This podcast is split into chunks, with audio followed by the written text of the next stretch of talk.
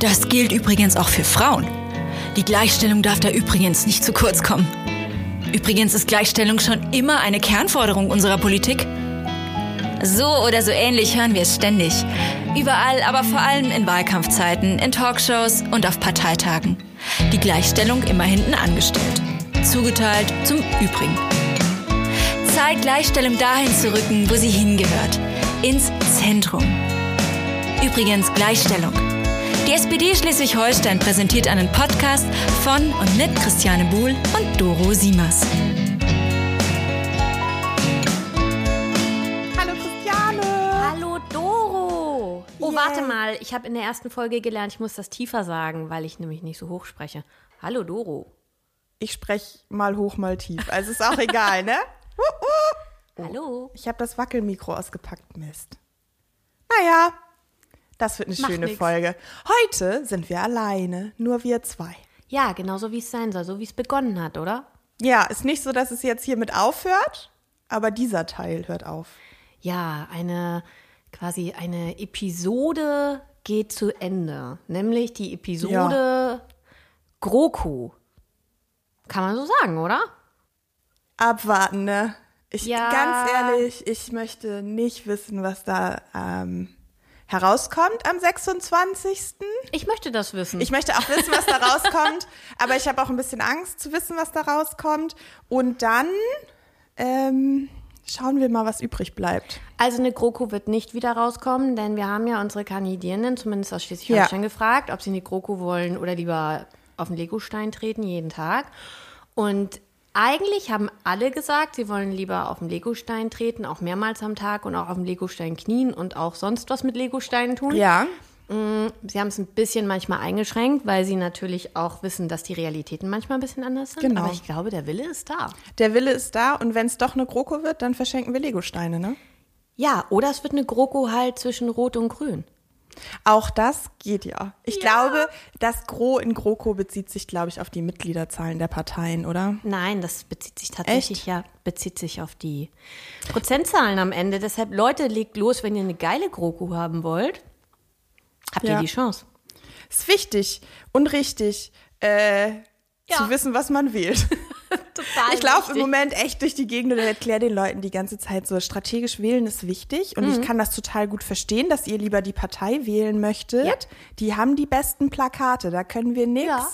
gegen sagen. Das ist richtig. Aber ob das jetzt gerade euer Ziel erfüllt, Ja. ist eine andere Frage. Und die 63 Cent pro Wählerstimme Hm. könnt ihr notfalls einfach auch, ihr könnt aufrunden auf 5 Euro und einfach was spenden an die Partei, die freuen Ja, sich. auf jeden Fall. Und ich habe gestern mir ein Mittagessen geholt hier in Kiel und der Mensch, der mir das Mittagessen Ja. zubereitet hat, hat gesagt, es nervt ihn so, er würde gerne drei Stimmen haben, damit er auch auf jeden Fall Rot-Rot-Grün kriegen kann und nicht Sorge haben muss, dass die FDP dabei ist. Da habe ich gesagt, aber er soll bitte nicht drei Kreuze machen. Nee, das wäre besser, wenn er es lassen würde.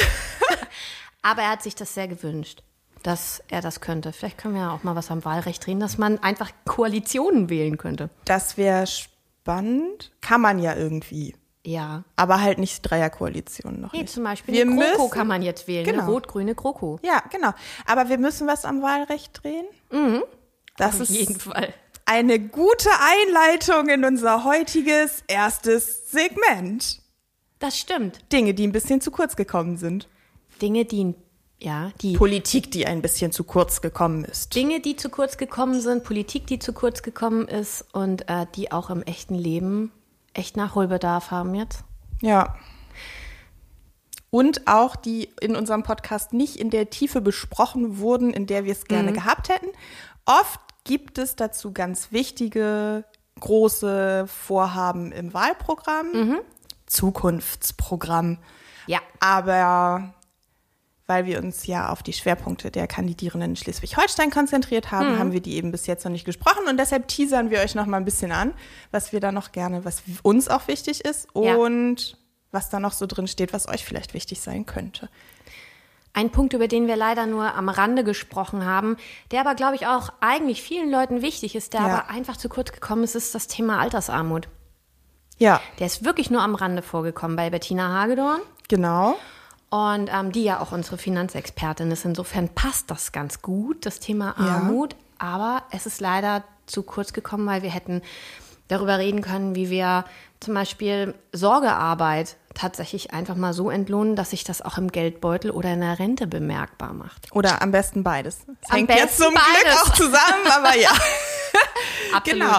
Und Bettina sagte in dem Gespräch, sie macht uns für, macht sich für unsere Generation gar nicht mehr so große Sorgen. Ja. Ich mache mir für unsere Generation eben genau deshalb, weil wir nach Mhm. wie vor schlechter bezahlte Berufe wählen, immer noch ein bisschen Sorgen, Ja. aber nicht mehr so viele Sorgen, wie ich mir um die Generation unserer Mütter mache. Ja. Ähm, die natürlich eine ganz andere Erwerbsbiografie haben, oft auch, weil sie nicht die gleichen Möglichkeiten hatten, arbeiten zu gehen. Und die angewiesen sind auf diese sogenannte Respektrente, die wir auf jeden Fall ausbauen und weiterentwickeln müssen. Ja.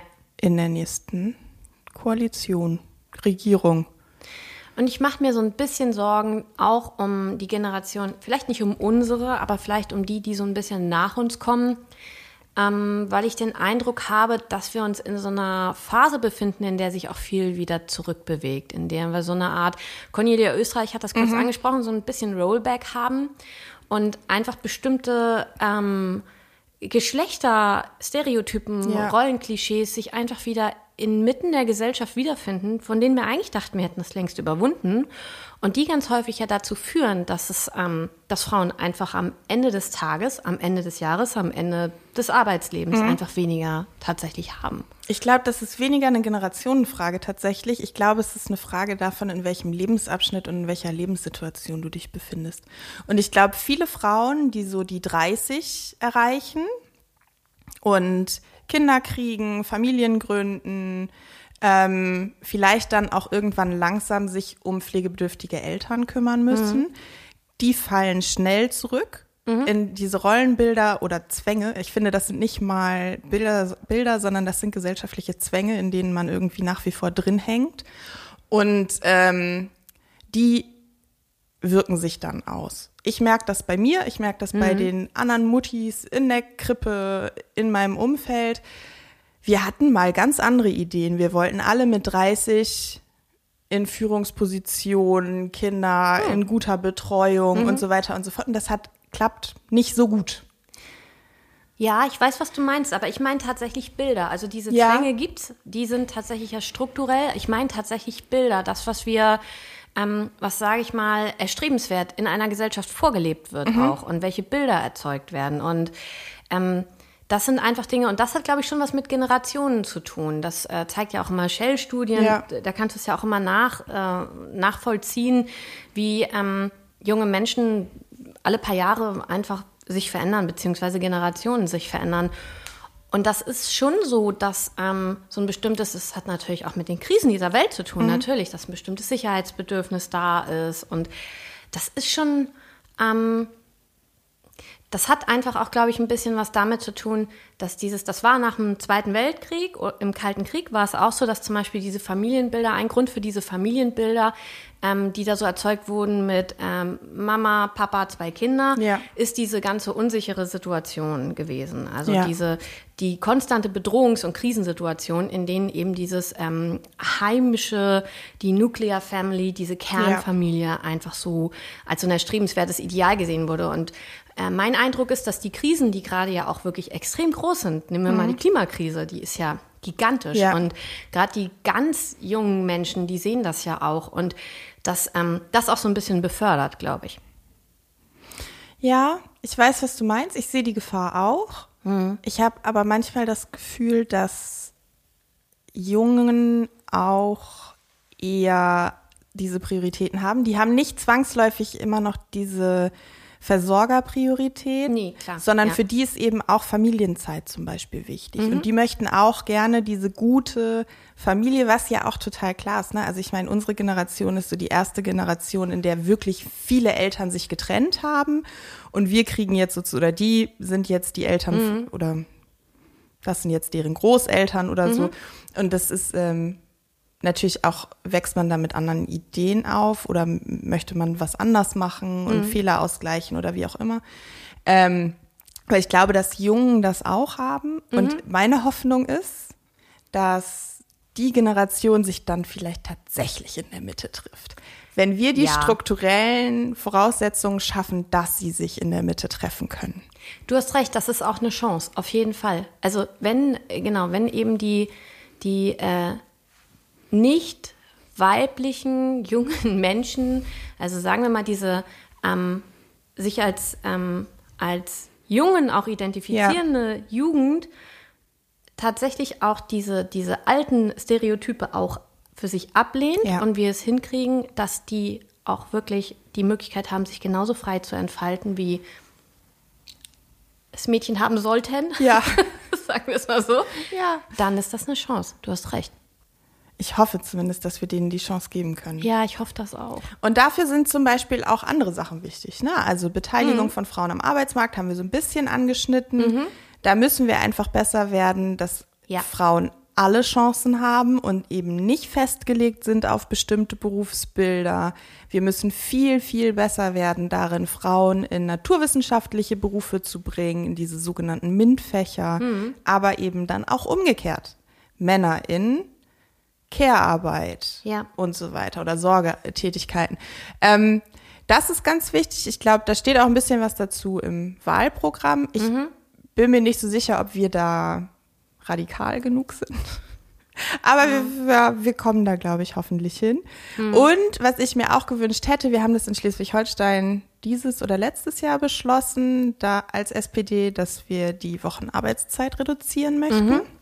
Ich hätte mir sehr gewünscht, dass wir das mit aufnehmen ins Zukunftsprogramm. Aber das geht, glaube ich, noch nicht. Ja. Ja. Wir haben, glaube ich, eine Arbeitszeitreduzierung bei der Care-Arbeit drin, ne? Also Sorge, genau. Also es Arbeit, gibt diese Pflege. Familienarbeitszeit, ähm, diese, diese Möglichkeiten, über die Serpil ja auch gesprochen hat. Genau. Hier mit drin. Aber zum Beispiel, was jetzt ja auch an vielen Orten ausprobiert wird, eben diese Überlegung, einfach klar zu sagen, wir machen eine Vier-Tage-Woche. Mhm. Das so deutlich haben wir es noch nicht. Nee, wäre schön gewesen. Ja, Nächstes Mal. nächstes Mal. Oder- Beziehungsweise im Laufe der nächsten vier Jahre. Genau, man kann sich ja auch, man kann ja auch so, das finde ich immer so lustig, denke ich immer an diesen Triellen und so. Mhm. Ja, ist jetzt das Zukunftsprogramm, aber ähm, heute und in zwei Jahren sind zwei sehr unterschiedliche Welten und Gesellschaften, in denen wir leben können. Das heißt, da kann man auch noch mal was nachbessern. Das geht nicht in einer großen Koalition. Wir sind da so dran gewöhnt, ne? dass man das abarbeitet, was man Ja. im Koalitionsvertrag stehen hat. Das muss nicht so sein. Bei Rot-Grün haben sie sich sehr entwickelt. Es sind neue Sachen dazugekommen. Es kamen Zwänge dazu, wie einen Krieg führen und zu einem anderen Krieg Nein sagen. Ja, es ist so ein bisschen, also man muss tatsächlich sagen, Sönke hat das, glaube ich, ganz am Anfang so gesagt, ein Koalitionspartner, den echte Sozis oder Sozialdemokraten, hat er, glaube ich, gesagt, aber nicht lieben, die Ja. Union. Und ich glaube, es ist tatsächlich so, in dem Moment, in dem zwei zusammenkommen, die eigentlich gar nicht zusammen sein wollen, ähm, ich, man könnte es so ein bisschen vergleichen. Ich äh, habe auch so ein paar Trennungspaare äh, um mich herum Ja. und die müssen mal sehr genaue, sehr harte Absprachen treffen, damit Ja. das auch funktioniert. Und es ist quasi, es ist zwar nicht die Trennungssituation bei Union und SPD, aber es ist irgendwie so ähnlich. Eigentlich will man nicht zusammen sein, aber man muss sich, man muss quasi, das Deutschland ist sozusagen das Kind, das, für das wir Entscheidungen treffen müssen. Deshalb müssen Sozis und Union sich halt am Riemen reißen Ja. und äh, die Dinge einfach abwickeln bis zum Ende. Ja. Also bis Sonntag hoffentlich. Oh, es ist so dicht, ne? Oh Gott, ist das schön. Ich freue mich da auch richtig drauf. Ja. Ich mich auch ein bisschen. Also Genau. ich muss tatsächlich sagen, es sind ja 16 Jahre Angela Merkel auch vorbei. Erste Bundeskanzlerin, ist, also auch wenn sie in der Union ist, aber ich finde, es ist trotzdem irgendwie noch so, ich feiere das trotzdem jetzt noch ein bisschen. Sowohl, dass sie abgelöst wird von Olaf Ja. Scholz, als auch, ähm, dass sie es überhaupt so lange geschafft hat. Finde ich schon geil. Ja, ich wollte gerade sagen, ich finde, dass eben man hat so ein, also ich zumindest habe so ein sehr zwiegespaltenes Verhältnis zu Angela Merkel. Ähm, weil sie natürlich für das, was sie geschafft hat, persönlich alle Anerkennung der Welt verdient. absolut. Gegen diese Typen zum Teil auch. Ja. Ja, ich meine, Friedrich Merz haben wir jetzt ja glatt wieder an der Backe. Also ich meine. Oh Gott, ja.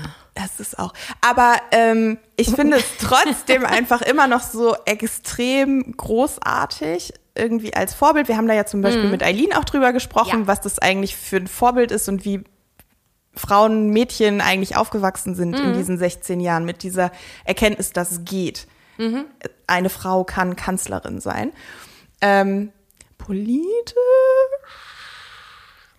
gibt's jetzt nicht viel, was ich richtig gut fand von dem, was sie gemacht hat.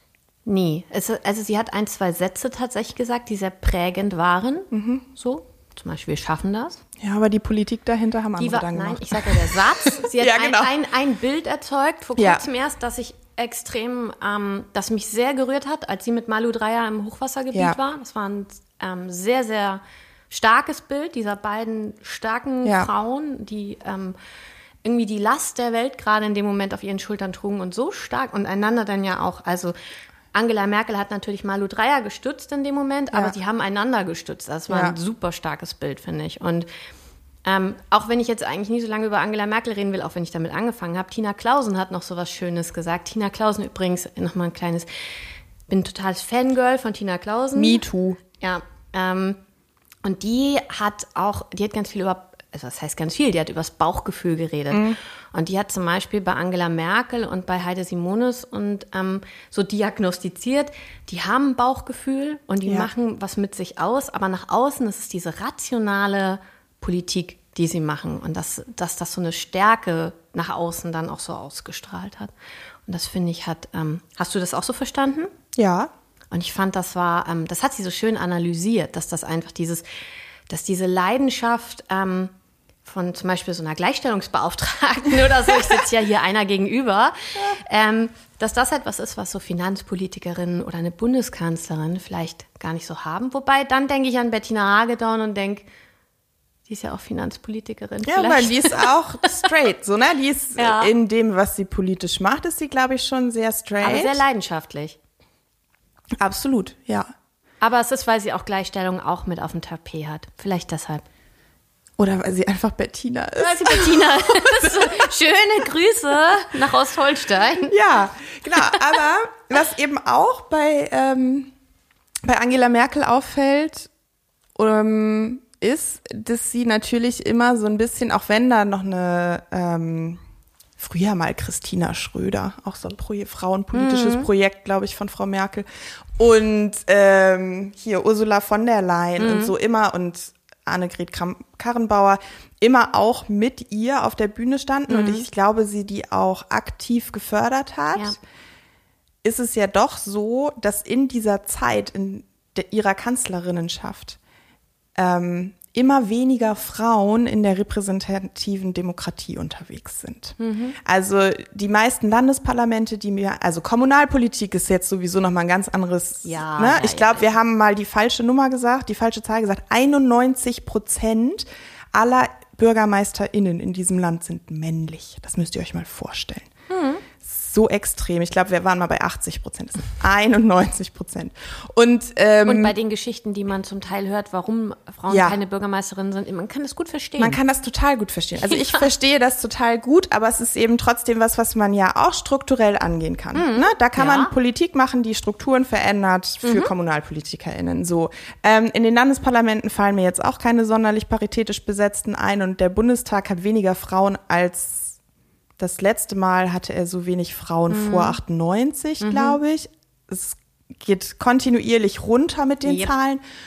Und wir haben das, glaube ich, mit allen so ein bisschen angedeutet, aber wir brauchen mhm. eben ganz, ganz dringend ein Gesetz für Parität in Parlamenten. Absolut. Absolut. Das, ja. das ist es halt einfach. Wenn es nicht funktioniert, dass wir eine vernünftige Repräsentation von Bevölkerungsgruppen haben, ja. Dann müssen wir das halt nicht freiwillig machen, dann muss es halt vorgeschrieben werden. Punkt. Ja. Nützt ja nichts, ne? Genau, steht aber auch in unserem wunderschönen Zukunftsprogramm, ja. dass wir uns dafür einsetzen. Ich glaube, so einen richtig modernen Gesetzesentwurf haben wir noch nicht dafür. Das ist auch tatsächlich ja komplex, ne? Also ja. Das muss ja dann auch, soll ja auch halten. Und auf dem Weg hierher habe ich so gedacht, es kann ja durchaus sein, dass jetzt, ne, die, unsere Liste ist fürchterlich divers, also wenigstens was Frauen und Männer und Altersstruktur angeht. Sehr zur Furcht der Union. Genau, zur Furcht der Union sehr divers. ähm, aber wenn vorne auf der Liste jemand mhm. aus irgendeinem Grund sein Mandat nicht mehr ausfüllen kann, mhm. kommt ja jemand von hinten von mhm. der Liste nach. Und wenn vorne eine Frau aufhört, kann es durchaus sein, dass hinten ein Mann ja. als nächstes dran ist. Ganz einfache Änderung wäre ja, dass wir sagen, Frauen dürfen nur von Frauen ersetzt werden und mhm. Männer nur von Männern. Punkt aufs Ende. Das ist ja im Prinzip wie mit diesen Hugepackplätzen ja. im äh, Europaparlament was ja leider auch nicht immer so besetzt wird. Da ja. gibt es ja auch dann gemischt geschlechtliche ja. Hugepack-Situationen, aber im Prinzip ist das eigentlich eine gute Regelung, ja. Genau, also Parität müssen wir ran. Ja, müssen wir ran. Ganz dringend. Ist, glaube ich, auch ein Herzensthema von uns beiden. Ach, ich finde das gar nicht so wichtig. Nee? Nee, ich finde, also ich finde, ganz ehrlich, also wenn Frauen sich nur genug anstrengen oder nicht männliche Personen, dann kommen die schon hin, wo sie, also Leistung muss sich doch echt lohnen. Du bist oder? im Kapitalismus kurz hängen geblieben, ne? ich habe gerade auf dem Markt hier die FDP stehen sehen und ja. habe gedacht, das ist immer übrigens so kleiner Fun Fact, wenn ich durch die, wenn ich durch irgendeine Einkaufsstraße gehe, sprechen mich alle Parteien an, alle, alle, alle, alle. Mich nie. Und nur die FDP nie. Ich bin das die einzige Partei, die mich nie anspricht. Weiß ich auch nicht. Mich spricht niemand an. Ja. Resting Bitch Face. Yes. Ja. Ja. ja. Okay. Genau, Parität im Bundestag und darüber hinaus. Christiane, was ist denn dein wichtigster Punkt im Wahlprogramm oder was gehört denn zu den wichtigsten Dingen für dich im Wahlprogramm? Also, was ich total wichtig finde, ist das Thema Gendermedizin. So. Ich mhm. bin ja Medizinhistorikerin, ja. Das heißt, ich habe mich in meinem Leben ziemlich viel damit beschäftigt, was eigentlich Medizin, und ich habe auch viel Körpergeschichte gemacht, ja. was Medizin und Körper so ähm, historisch, sage ich mal, in ihrem historischen Kontext eigentlich ausmacht. Ja. Und ich finde es total spannend, ähm, dass wir die letzten 4000 Jahre so ungefähr, Medizin machen, die oder medizinische Diagnostik machen, die an ähm, männlichen, weißen, erwachsenen Körpern orientiert ist. Orientiert ist. Ja. So. Bis Anfang des 19. Jahrhunderts zum Beispiel waren Kinder auch kleine Erwachsene. Es gab gar keine Kinderstation. Pädiatrie hat sich erst tatsächlich im Laufe des 19. Jahrhunderts entwickelt. Ja. Ähm, und ähm, auch weibliche Körper sind immer quasi als die Abweichung von der Norm begriffen worden, bis heute. Deshalb sind ja zum Beispiel so Dinge wie Herzinfarkt und so weiter, ja. sind so, da sind die klassischen, die Leitmotive, das heißt nicht Leitmotiv in dem Fall, aber mhm. die, die, ähm, die, die Diagnostik ähm, orientiert sich daran, wie diese Symptome bei Männern sich zeigen. Ja. Meine Mutter hatte zwei Herzinfarkte in den letzten Jahren, die sind nicht erkannt worden. Hm. Erst nachträglich. Ja. Ja. Das liegt daran, dass sie sich ganz anders gefühlt hat, als das als auf diesem Papier stand. Ja. Und das finde ich ziemlich heftig, weil das äh, tatsächlich, also das zeigt auch ein bisschen, zum Beispiel ist Herzinfarkt auch lange als die Managerkrankheit ähm, ja. bekannt gewesen. Das ist so ein klassisch männliches Ding. Ja. Wir müssen dafür sorgen, dass ähm, unsere Medizin sowohl ähm, was Geschlechter angeht, als auch unterschiedliche Körpertypen, ja. als auch unterschiedliche ähm, Ethnien ja. einfach anders funktioniert, dass, dass wir da richtig hingucken, damit ja. alle Menschen die Möglichkeit haben, ähm, eine individuelle und eine personalisierte Medizin zu bekommen, eine medizinische Versorgung. Das ist mir super wichtig und das steht in unserem Wahlprogramm. Das ist auch total wichtig, weil ja. wir noch ein Service-Announcement machen, wie ein Herzinfarkt sich bei Frauen zeigt. Es ist leider sehr diffus. Ja. Das ist das Problem. Aber oft Übelkeit, Magenschmerzen. Genau. Das, ja so ein bisschen als, als Dieses man klassische, so der linke Arm tut weh und Brust und so kann, aber ja, muss nicht. Muss nicht. Genau. Genau. Was mir auch da immer noch ganz, ganz wichtig ist, ist, dass wir zum Beispiel unsere Medizin- oder Medikamentenforschung, Pharmazie mhm. anpassen müssen, ganz, ganz dringend. Ja. Ähm, du kannst Frauen und Männern nicht die gleichen Medikamente mhm. verschreiben oft oder du musst es weil du keine Alternativen hast, aber sie sind nicht im gleichen Maß an Frauen erforscht wie an Männern. Und das finde ich total schwierig. Es fängt ja, Ja. oft schon damit an, dass männliche Mäuse genommen werden und keine weiblichen. Völlig absurd. Ja, also das, das, finde ich ja total bei wichtig. Den, bei den Impfungen. Ja. Dass jetzt tatsächlich erst untersucht wird, wie sich die Impfungen, die Covid-Impfungen, Ja. sich auf den weiblichen Zyklus oder überhaupt auf den Zyklus auswirken. Das Ja. abgefahren.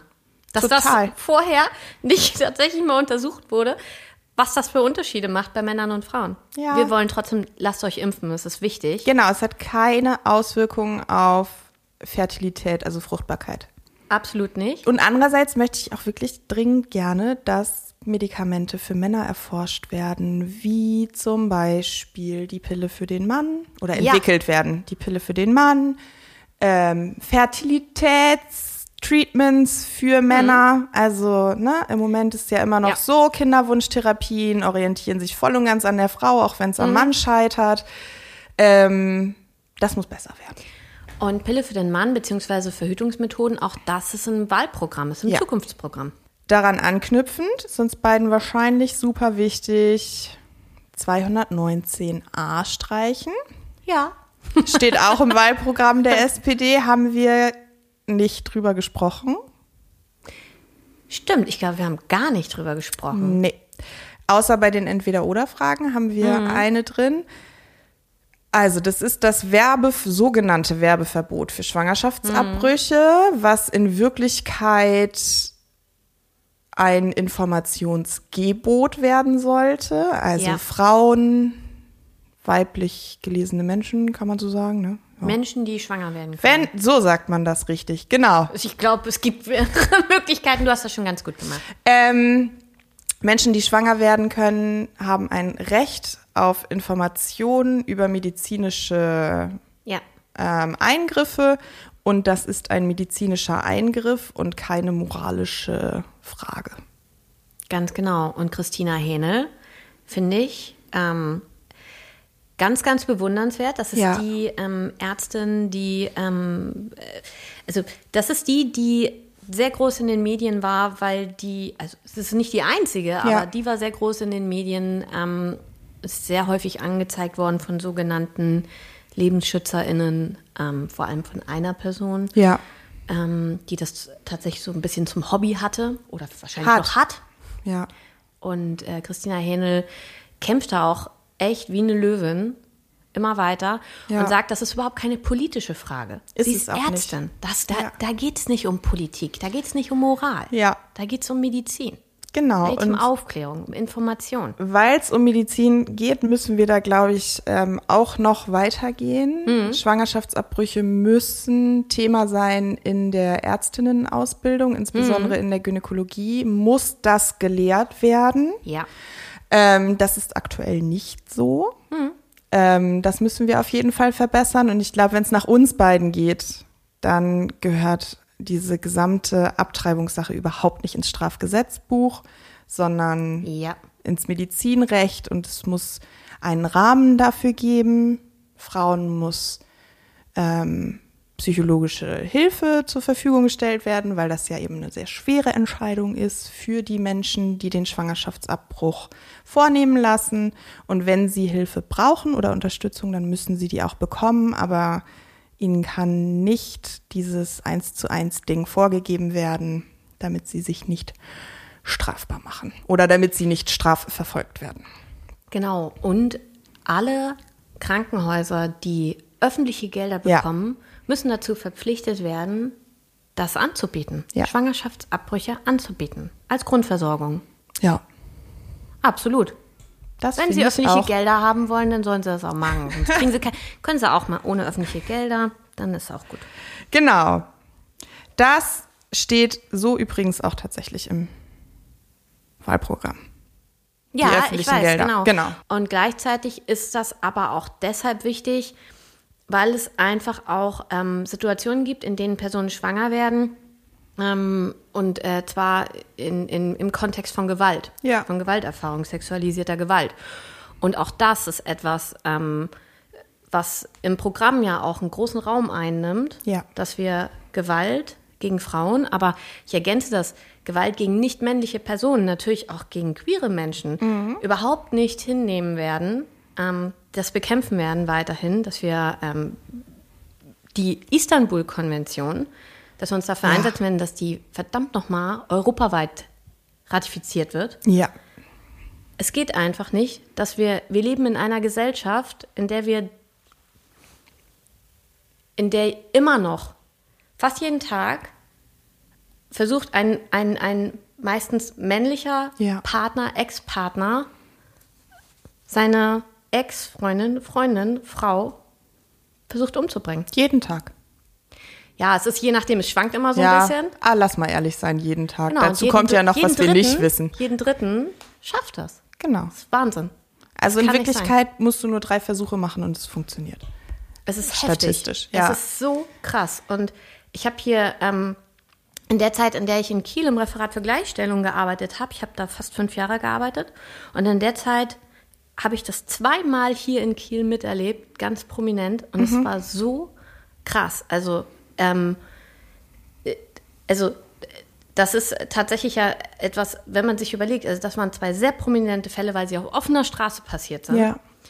Und ähm, es ist aber diese Überlegung, dass es jeden Tag hinter verschlossenen Türen ja. ständig passiert, überall. Ja. Völliger Wahnsinn. Zuletzt ist es in Kiel, nee, in Altenholz gelungen, dass ein Mann seine Ex-Partnerin umgebracht hat. Das war dieses Jahr im Frühjahr. Und ironischerweise. Stimmt, es war in Altenholz, ich habe auch genau, überlegt, ja. haben die Frauenhäuser vor dem Landtag gegen die geplanten Kürzungen mhm. ähm, demonstriert. Das ist auch was, was immer noch auf dem Tableau ist. Und wir brauchen da einfach eine bundeseinheitliche Richtlinie. Ja. Wie Finanzierung eigentlich funktioniert von mhm. ähm, Beratungs- und Hilfeeinrichtungen und von Frauenhäusern. Das ist ganz wichtig. Genau, wir brauchen eine bundeseinheitliche Richtlinie, die auch berücksichtigt eben zum Beispiel das Thema Barrierefreiheit. Ja. Wir haben die UN-Behindertenrechtskonvention und es kann nicht sein, dass gerade Frauen, die ähm, mit Behinderung, die ja. gerade, die sehr, sehr häufig von sexualisierter Gewalt betroffen sind, ja. keine Möglichkeit oder oft keine Möglichkeit haben, in ein Frauenhaus zu gehen. Das geht nicht. Genau. Das können wir nicht so lassen. Mhm. Also Mehrfachdiskriminierung haben wir ein bisschen angeschnitten, mhm. auch mit Cornelia, nur ganz kurz in einem ganz anderen mhm. Kontext, aber es ist einfach so, Menschen mit Behinderung, insbesondere Frauen mit Behinderung, sind extrem viel Gewalt ausgesetzt. Ja. In unterschiedlichsten Kontexten, aber eben ganz viel auch in diesem häuslichen. Und mhm. da müssen wir. In Einrichtungen auch. Genau. Und da müssen wir aber ganz, ganz dringend dran und müssen ja. wir das ist, habe ich auch immer das Gefühl, das kann ja gar nicht so schwer sein. Es ist so offensichtlich das Problem. Ja. ja. Ähm, Follow-Empfehlung, Raul Krauthausen bei ja. Instagram folgen. Genau. Also, das ist wichtig. Das steht im Wahlprogramm. Das ist uns wichtig. Das, was im Wahlprogramm steht, muss trotzdem noch weiter gedacht werden. Unbedingt. Ne? Schutz vor Gewalt. Mhm, auf jeden Fall. Dann, was mir ganz wichtig ist, haben wir schon besprochen, ehrlich gesagt. Eine Sache haben wir schon besprochen. Ähm, wir brauchen eine bessere Betreuungsinfrastruktur. Mhm. Ähm, und wir müssen schneller als 2026 dahin kommen, dass Kinder und Jugendliche auch nachmittags in der Schule eine Möglichkeit haben, was zu essen zu bekommen und Betreuung. Also, dass da jemand ist, mhm. der auf sie achtet. Das ist ganz wichtig, auch in dem Rahmen, dass ähm, also zum einen wichtig, damit Eltern Erwerbsarbeit leisten können oder andere Arbeit. Ne? Man kann ja auch in der Zeit Care-Arbeit für Omi oder sowas ähnliches mhm. leisten. Ähm, und zum anderen finde ich das immer noch total wichtig, weil Kinder da ganz besonders nochmal gefördert werden können und eine tatsächliche Chancengleichheit erwirkt werden kann. Also dass mhm. Kinder tatsächlich oder Jugendliche einen Schulabschluss haben und tatsächlich die gleichen Voraussetzungen haben, in die Welt hineinzugehen, wenigstens was Bildung und so angeht. Mhm.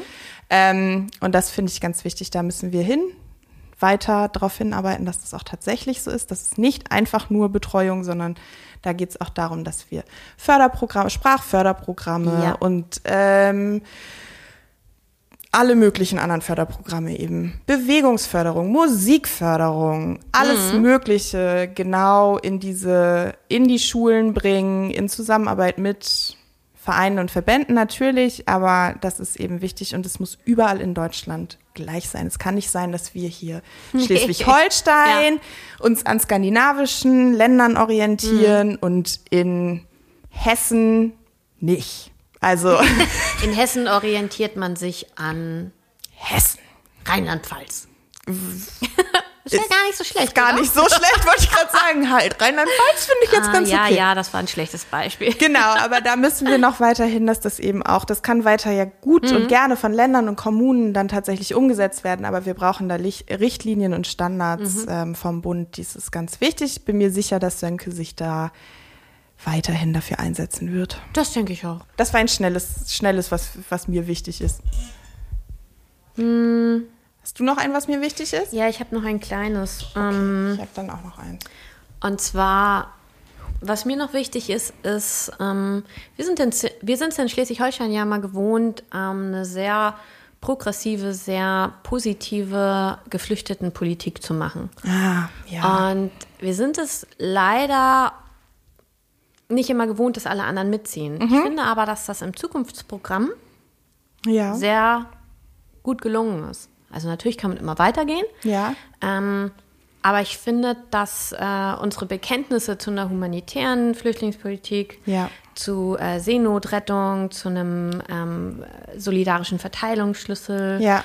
Äh, zu, zur Solidarität ähm, unter den Kommunen miteinander, Ja. zur Förderung der Aufnahmebereitschaft äh, in Europa, in den Kommunen, sichere Häfen.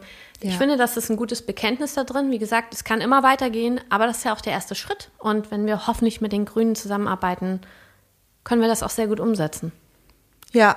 Ja, Oder mit der Grünen und der Linken. finde ich auch gut. Ich habe da nichts gegen. Hm. Ich Ich, auch nicht. oute mich jetzt mal. Ich habe überhaupt gar kein Problem mit Rot-Rot-Grün. Ich auch nicht. Ich habe auch schon zu meiner Mutti, ich habe meine Mutti gefragt, ob das in ihrer Generation immer noch dieses Schreckgespenst vielleicht gibt, des Sozialismus, Kommunismus, der über uns kommt mit den Linken. Meine Mutti noch mal so gesagt, hm, hm, ja, nö. Ja. Ja, also, aber genau. Ich Also ich glaube, glaube, so Leute wie Bodo Ramelow haben dieses Gespenst auch ziemlich zersetzt, muss man sagen, so mit Ja. Candy Crush und so. Das ist nicht so mega auch Sozialismus. richtig heftig kapitalistisches Spiel. Ich habe gestern wieder 1,99 investiert. Ja, das hat er ganz gut gemacht. Ja. Ich glaube, der hat mehr für die Annäherung getan als alle anderen zusammen. Aber, aber ganz in echt glaube ich, dass wir gerade dafür ein wirklich auch ein progressives ähm, Ja. Bündnis auf der linken Seite brauchen. Ja. Und da ist auch mit der FDP immer noch Nee. jemand im Boot, der dazwischen, also mit im Boot ist in dem Fall das falsche Wort, aber ähm, ist immer noch jemand dabei, die sind nicht, ähm, die können das nicht. Die wollen das nicht, die können Ja. das nicht. Zumindest nicht auf Bundesebene. Es gibt sicherlich ähm, Menschen in der FDP, Einzelpersonen. Es gibt sicherlich Leute, die tatsächlich sozialliberalen Ansatz haben. Ja. Aber die Bundes-FDP, allen voran äh, Herr Kubicki, den wir hier aus Schleswig-Holstein kennen, Leute, wählt den nicht. Wir kennen den. Der tut so nett und so kernig. Tut der so nett? der tut so kernig. Ja, so witzig. Wählt den nicht. Echt nicht. wählt irgendwen anders, aber wählt den nicht. Wählt Volt. Nee, ich weiß nicht, was man da. Nee, wählt einfach Rot-Grün. Punkt. Ich habe noch eins zum Abschluss. Ja, hau raus. Steht nicht so im Wahlprogramm, wie ich es gerne hätte. Aber ich bin Once gespannt. again. Ich möchte gerne, dass wir Frauen zu Chefinnen machen, beziehungsweise dass wir Frauen die Möglichkeit geben, Chefinnen zu werden, und zwar so, wie sie das gerne möchten. Das heißt unter anderem Quoten. Das heißt aber auch, dass wir Frauen vermehrt fördern, wenn es ums Gründen geht. Es gründen ganz wenig Frauen und du guckst mich so kritisch an, weil es im glaub, Wahlprogramm steht steht. drin. Ja, aber nicht so, wie ich das gerne. Okay. Ähm, aber ja, ich glaube, es steht drin, aber es ist jetzt nicht, ist jetzt kein Fokus und so Mhm. weiter. Und wir haben ähm, in den letzten Wochen wieder so Statistiken über das Gründen von Frauen, also über gründende Frauen Mhm. Ähm, bekommen. Und es ist immer noch so, dass Frauen viel seltener gründen und nach wie vor mehr in so einem Lifestyle-Konsumbereich. Und ich möchte natürlich, dass Frauen auch da gründen, wo das Geld ist, also Fintech, Medizintechnik, Biotechnik, Bi so ähnlich heißt das ähm, und so weiter. Und da müssen wir fördern, fördern, fördern, fördern, fördern, fördern, fördern. Wie verrückt. Absolut. Und ich finde, das hat auch was damit zu tun, ähm, mit, mit so einer Etablierung von neuer Kultur. Ja. Zum Beispiel, was bedeutet Führung eigentlich? Geht Ja. es zum Beispiel auch geteilt? Geht, was ist, was ist Ja. Teilung von Verantwortung, Teilung von Führung? In Teilzeit geht das alles? Ich finde, das ist ein total wichtiger Punkt, Doro. Und Du hast recht. Es ist nach wie vor auch so, dass Frauen, die gegründet haben, erfolgreicher sind im Gründen. Und wir tun immer so, als wären das die großen Jungs, diese Sneaker tragenden Boys aus Berlin Mitte, die da irgendwie die coolen, krassen Sachen gründen. Aber Frauen gründen nachhaltiger, Frauen gründen erfolgreicher, die erfüllen ihre Ziele sehr viel häufiger. Die Arbeitsbedingungen in weiblich geführten Startups sind im, in den meisten Fällen wesentlich besser, weniger Kündig, also ne, weniger Turnaround, die Leute arbeiten da langfristiger in besseren Bedingungen. Das sind eben alles Sachen, die gut sind und wichtig und die gefördert werden müssen. Yep. Und vielleicht auch so eine Art Vorreiterrolle haben, damit die hippen Jungs mit den Sneakern aus Berlin Mitte dann auch anfangen, das so zu machen. Ich glaube, das, äh, das ist ein weiter Weg, aber ich wünsche mir das natürlich auch. ja, die müssen dann ja hoffentlich bald auch mehr Frauen in ihre Teams integrieren und dann wird das ganz, ganz schön. So, und jetzt zum Abschluss, entweder odern wir uns nochmal. Ja, und zwar deshalb, weil wir es nämlich eigentlich die ganze Zeit, also ich habe es heimlich die ganze Zeit auch nochmal beantworten wollen und durfte ja nicht, weil wir, ich war ja kein Gast. Ich glaube, ein paar Sachen sind durchgekommen, ehrlich gesagt. Ja? Bist du sicher? Mhm, warte mal. Sowas wie bei Erdbeeren oder Kirschen? Ja, so, jetzt. Ohne großes chaotisches Dings, hoffentlich. Soll ich anfangen? Ich habe die Ja. allererste für dich. Okay. Oh Gott. Ähm, ich habe die allererste für dich. Aus aktuellem Anlass. Regine Hildebrand oder Elisabeth Selbert? Und ich gehe jetzt gegen den Strich und ich sage Elisabeth Selbert. Ja. Weil die hat nämlich tatsächlich, also Conny hat gesagt, sie glaubt an Gesetze. Und deshalb hat sie die gewählt. Und ich muss immer dran denken, ich finde Regine Hildebrand großartig. Ja. Aber stell dir mal vor, Elisabeth Selbert hat mit drei anderen Frauen zusammen da gesessen und den Gleichstellungsgrundsatz ins Grundgesetz gekriegt. Die Ja. hat das gemacht. Ey, danke. Die hatte gerade Geburtstag. Ja. 125. oder so? Ja. Danke, Elisabeth Selbert. Ja. Genau. Ähm, ja, genug geredet, Entschuldigung. ähm, oh, das ist jetzt für dich vielleicht hart. Das Kapital oder die Bibel? Die Bibel. Das war überhaupt nicht hart für dich. Nee, tatsächlich. Immer die Bibel, weil mh, die Ursprungsidee davon, wie christliche Gemeinschaften leben sollen, und ich meine damit nicht den Teil, in dem die sich von der Gesellschaft abwenden, sondern das Miteinander und wie diese christlichen Gemeinschaften organisiert sind. Ich würde fast vermuten, dass Karl Marx das wusste, dass das da so drin steht. Wer weiß, Ja, was der Karl so gewusst hat. Aber und es ist einfach, es sind so viele lustige Sachen da drin, über die ich mich den ganzen Tag, ich, da bin ich übrigens Nerd, ich versuche das immer nicht so rauszukehren, aber ich finde es so extrem amüsant. Da steht drin, dass der Hase Wiederkäuer ist und solche Sachen. Und das finde ich immer noch, äh, freue ich mich immer drüber. Es gibt so schöne äh, mittelalterliche Abbildungen von Hasen, die echt gefährlich sind mit Waffen und so. Ich finde Hasen so geil seitdem. okay. Äh, Vampir oder Werwolf? Ähm, Werwolf. Und zwar, de, also ich habe ich hab früher ähm, ein bisschen, ich bin so ein, oh Gott, jetzt kommt was Nerdiges bei mir raus. Ja. Ich habe früher so Rollenspielsachen gemacht. Ja. Und da gibt es sowas schönes Vampire the Masquerade und ähm, da gibt es, ähm, das sind so Vampir-Clans. Ja. Und es gibt aber auch noch so einen Ableger davon, da geht es um Werwölfe. Und ich fand die Vampire immer okay und so, aber Werwölfe. Sag mal, die mit Edward Cullen, hat die da abgeschrieben? Ich weiß nicht, wovon du redest. Twilight. Habe ich nicht gesehen. Eiei. Und auch nicht gelesen. Sorry. So nerdig dann doch nicht. Das ist ja nicht nerdig, das ist ja mehr so Mädchenkram oder so. Also Entschuldigung. Feier dein soziales Geschlecht oder so. Was ist das? Ähm, äh, Joko oder Klaas? Klaas, any day. Okay. Buffy oder Wonder Woman? Buffy. Vampirjägerin. Hallo? Ich bleib beim Thema, würde ich sagen. Warte, ich guck mal, was Soll ich noch auch finde. beim Thema bleiben? Moment, mein Thema wäre dann also Fernsehen. Germany's Next Topmodel oder der Bachelor? Bachelor. Okay, gar nicht zu Ende reden. Soll ich dir sagen, warum? Na? Du kannst die, das Patriarchat so schön dismanteln, wenn du kritisch den Bachelor guckst.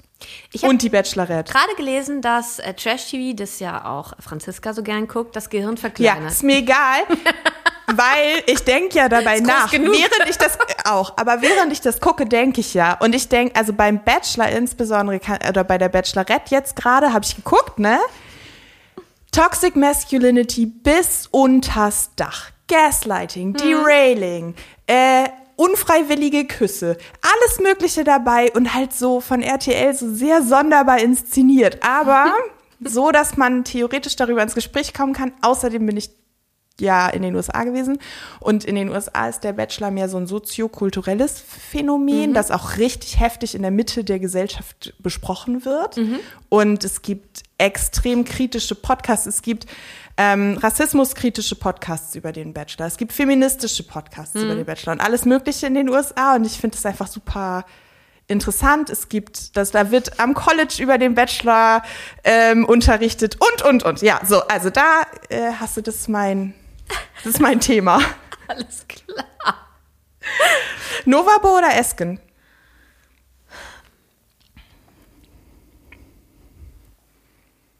Lange Stille. Ich finde, weißt du was? Ich, Na? ich finde es, ähm, ich muss sagen, ich habe sie in der ersten Runde nicht gewählt als Aha. Parteivorsitzenden. In der zweiten habe ich sie gewählt. Also es war ja zuerst Ja. so diese Riesengruppe mit tausend Leuten Ja. und immer war jemand aus Schleswig-Holstein dabei, Ja. so gefühlt. Und in der zweiten Runde war es dann ja Olaf Scholz und Clara Geiwitz Ja. ähm, gegen ähm, Ja. Novabo und Saskia Esken. Und da habe ich ähm, sie deshalb gewählt, weil ich das Team interessant fand, also interessanter fand. Ja. Also nicht, weil ich irgendwie, ich finde, also Olaf soll, wie gesagt, unser Ja. Kanzler werden und Clara Geiwitz finde ich fantastisch, so. Aber ich fand das Team gut und ich könnte mich da jetzt auch nicht entscheiden. Ich finde, Ich würde mich für Saskia Esken entscheiden. Weil ich den Lebenslauf interessant finde. ja. Aber, ja, ja, du hast recht. Aber, ich, es ist jetzt vielleicht ein Ja. bisschen hart, aber Novabo hat bei mir den Hobbit-Bonus. und ich finde, ich habe so ein Fable für Leute, die mich an irgendwelche Comic-, Film- und Buchfiguren erinnern. Und deshalb Das war's mit deiner Karriere in dieser Partei. Hallo Novabo. das macht nichts. Schweinswale vor Sylt oder Delfine vor Flensburg? Ich war dran. Ach so, sorry. Kannst dich schon mal drauf gefasst machen. Oh Gott, ja, da muss ich drüber nachdenken. Ähm, Schweinswale vor Sylt oder Delfine vor Flensburg?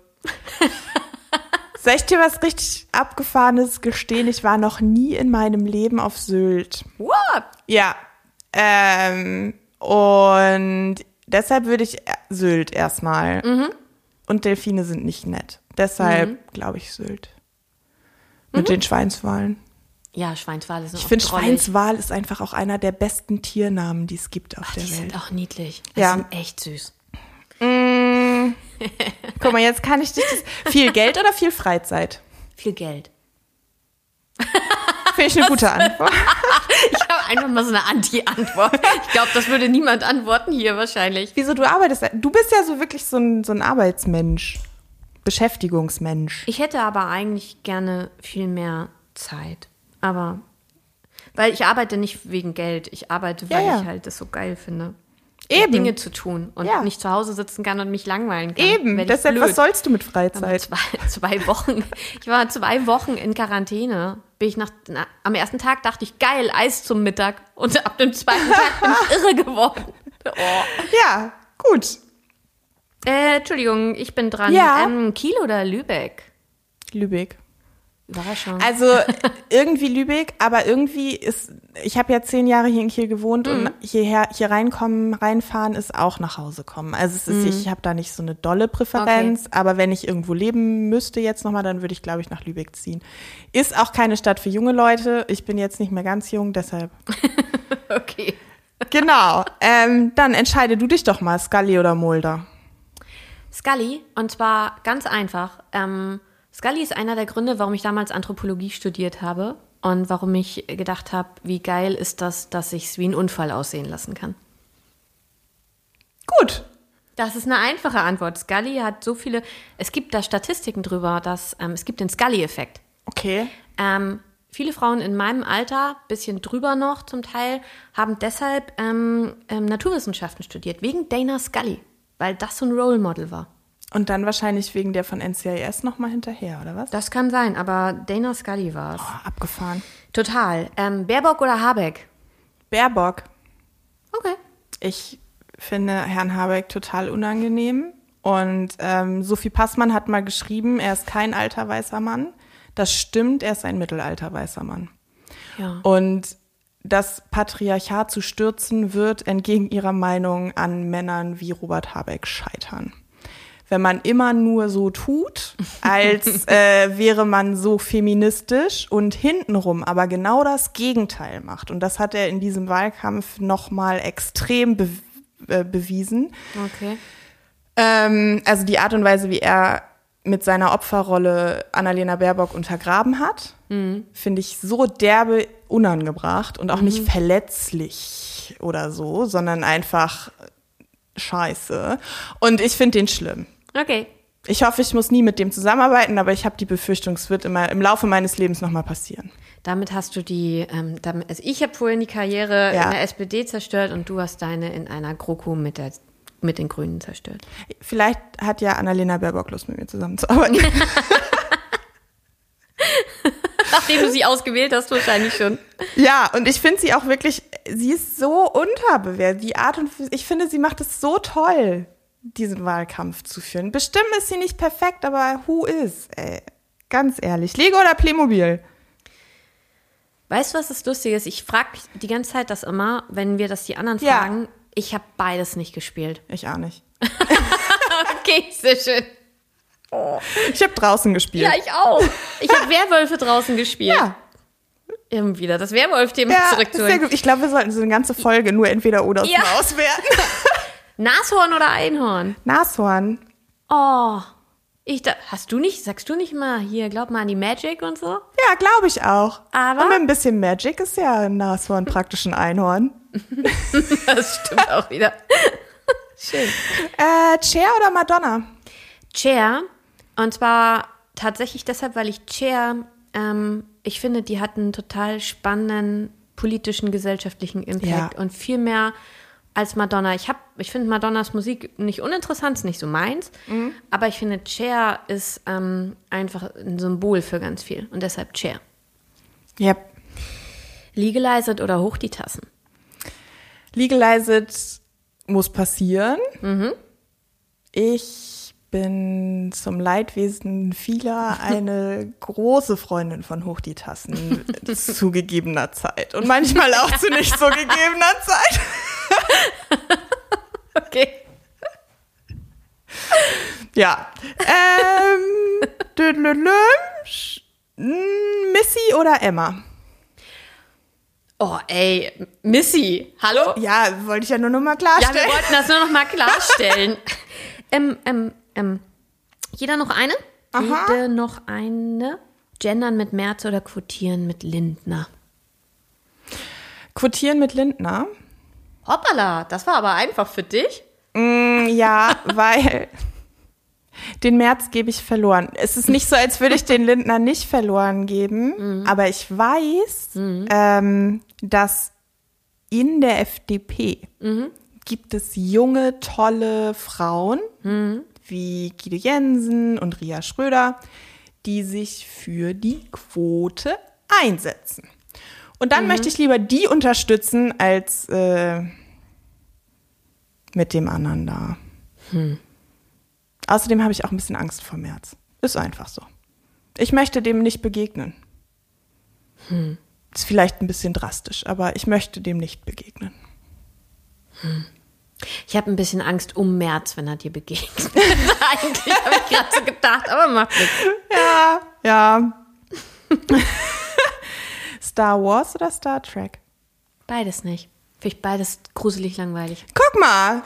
Und ich bin totaler Science-Fiction-Fan, Ja. aber es ist so scheiße langweilig. An alle Trekkies da draußen, tut mir leid, es ist einfach scheiße langweilig. Ich dachte, da kommt jetzt was total Aufregendes. Hm. Gut, also du magst Erdbeeren, ich mag Kirschen. Mögen ist nicht richtig, ich liebe. Aber ansonsten ja. Und, äh, wir treten auch beide freiwillig auf. Also ich trete sowieso jeden Tag auf den Legostein, deshalb wäre da keine große Veränderung. Ähm, Bei mir gibt es keine Lego-Steine, ich trete auf andere Sachen, ist auch okay. Ich knie auch auf andere Sachen. klassische GroKo finden wir auch doof. Um das jetzt einfach nochmal so zu sagen. Ich spreche da mal für dich mit. Ja, falls es euch überraschen sollte, GroKo finden wir doof, außer sie ist mit den Grünen. Genau. Och, Christiane, das war aufregend. Das war interessant, aufschlussreich, aufregend und ähm, ich grüße die Grünen. Ich möchte Ja. gern mit euch zusammenarbeiten. Ich, Ich glaube, auch. Doro auch. Ja, ich mag die. Also es gibt bei den Grünen einfach so Leute, die mag ich so gerne. Ne? Das klingt jetzt so, als würde ich den. Also ich finde halt Herrn Habeck doof, aber ich mag halt richtig, richtig gerne. Also bestimmte Menschen bei den Grünen mag ich richtig gerne. Und äh, weiß auch, dass wir das Gleiche möchten. Ja. So. Nicht dasselbe, aber das Gleiche. Ja. Und vielleicht ist der Weg nicht unbedingt immer Aber, einheitlich, aber Genau. Und genau. Aber es war auch ein interessantes, es waren fünf Monate fast, ne? Aufgenommen haben wir, glaube ich, über vier. Oh, das ist voll krass, ne? Aber ich finde, es war noch sehr interessante und coole und überraschende Monate in diesem Podcast bis jetzt. Genau. Und vielleicht noch so als ein kleiner ähm, Ausblick. Uh, uh. Wahrscheinlich, wenn jetzt nicht wir Montag rausfinden, dass wir beide plötzlich im Bundestag landen, Ja. dann müssen wir ein bisschen uns neue Gedanken machen. Aber Absolut, sollte, insbesondere, weil es dann terminliche Überschneidungen gibt. sollte das aber nicht passieren und wir beide nicht im Bundestag Ja. Dann könnt ihr euch darauf einstellen. Es wird sich ein bisschen was verändern bei übrigens Gleichstellung, aber nur Ja. ein bisschen, weil so, wir bleiben so cool wie bisher. Mhm. Es wird auch so chaotisch und fröhlich bleiben wie bisher. Ja. Aber ein bisschen wird sich was ändern. Und das Genau. wird euch total gut gefallen. Vor allem Und- Gisela. Ja, genau. Weil, ich weiß nicht, Sozialdemokrat, ob wir es schon mal gesagt haben, sozialdemokratische Giselas sind das Beste, was einem passieren kann. Auf der ganzen Welt. Ja, stimmt. Genau, aber ich glaube, nächste Woche machen wir mit einem Mann weiter. Und dann ist das so ein sich immer weiterentwickelndes Konzept, das wir noch entwickeln. Ja, das ist ein Prozess. Genau. Alles wird gut. Alles wird wundervoll. Übrigens Gleichstellung. Das ist wichtig. Hat's euch gefallen? Habt ihr Anmerkungen oder Kritik? Lasst uns ein paar Sterne und einen Kommentar da. Und denkt dran, eine Stimme für die Liste ist eine Stimme für Doro und Christiane. Also gebt eure Zweitstimme der SPD.